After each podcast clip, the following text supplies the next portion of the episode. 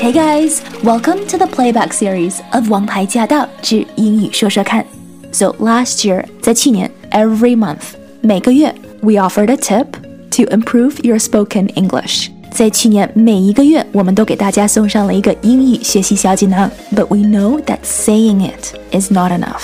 知道归知道，没有行动的话，很难进步。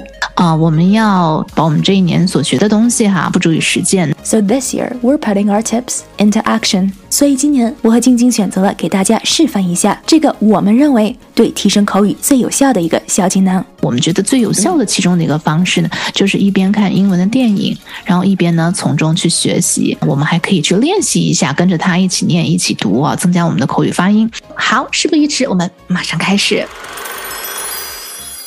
欢迎回到《王牌驾到》，我是晶晶，在我们空中另一头的呢是非常会教英文，我们纽约电台英语说说看的节目主持人王希任希任老师。今天呢，我们借由这部奥斯卡的最佳影片《Coda》健听女孩，或者是呃跃动新旋律哦，不管是哪一个名字，这都是一个非常温馨的电影。那么接下来我们就要请希任老师来透过电影里边的一些对白，来帮助大家提高我们的英文能力了。希任。So this film is, I think, particularly good for dialogue，因为它的 settings 它在很普通的，就是在学校，然后在家里，在家里，嗯，对吧？所以就是我觉得这些 settings 大部分人都能够 relate。所以第一幕就是发生在是在学校吗？School，对，高中。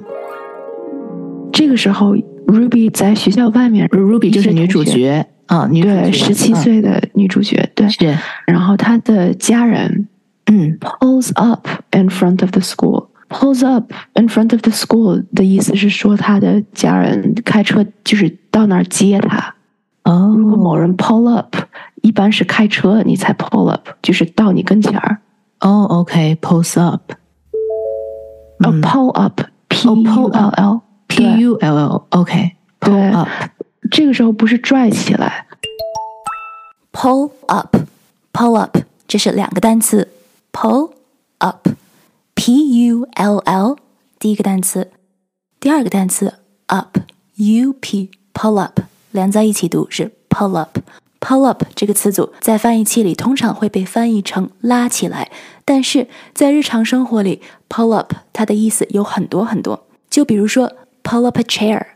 Pull up a chair 不是把一个椅子拿起来、端起来、拉到哪里去。Pull up a chair 是说拿把椅子过来，言外之意就是你也来坐，来加入我们，跟我们坐在一起。Pull up a chair。那么如果一辆车 pull up 的时候，是说这辆车停在了这里。A car pulled up 是在说一辆车在我们这儿停下来了。A car pulled up。但是这个时候我们是在车外面。如果我们在车里面的时候，车在路边停下来的时候，这是 pull over。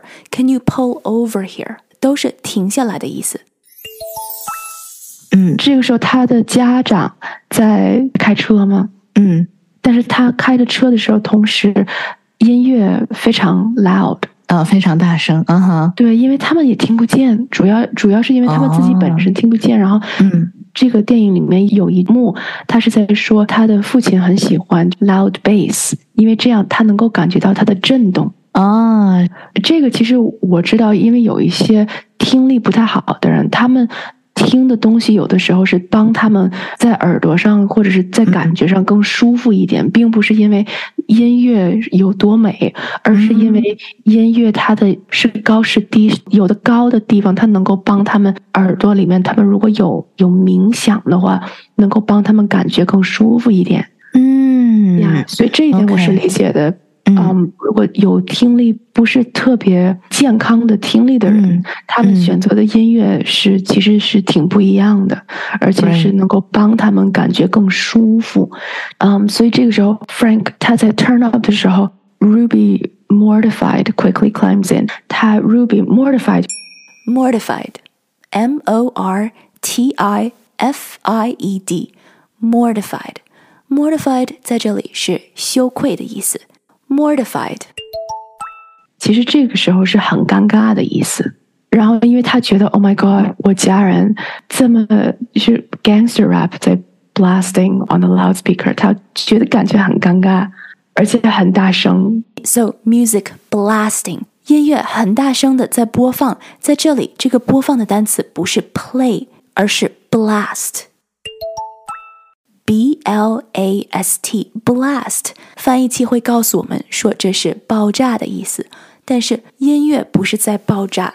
When music is blasting, it means it's playing very loudly。如果音乐非常大声的在播放的话，那么我们用到的动词是 blast，而不是 play。So，如果音乐如此大声的在播放，当然有人会说，把音乐能不能小点声音播放？所以 Ruby 的第一句话进去的时候是 Turn that down, it's loud。OK, turn that down. Turn that down 是我想介绍的这么一句话。因为这个就是你如果有东西太大声了，你电视太大声了，电脑太大声了，anything 太大声了，你都可以说一句、嗯 Can you turn it down？嗯，就让小声一点。对，小声一点，因为通常我会听到别人用各种各样的不同的说法、哦说这句话，但实际上是 turn it down，很简单、很朴实的几个单词，right？turn、嗯把它变 it 就是那个东西 down，turn it down。如果你听不见的话，你可以说 turn it up，、嗯就是把它变得更大声。那 turn it down 是更小声。OK，所以是用 up and down 来表示调节声音的大小声。对对，诶，那同样就让我想到说，声音的大小我们用嗯 up and down。那如果说，因为你刚刚聊到开车嘛，你说他爸爸在开车，那开车的快与慢呢？说开快点儿，对，开快点儿，哦、s p e e d up。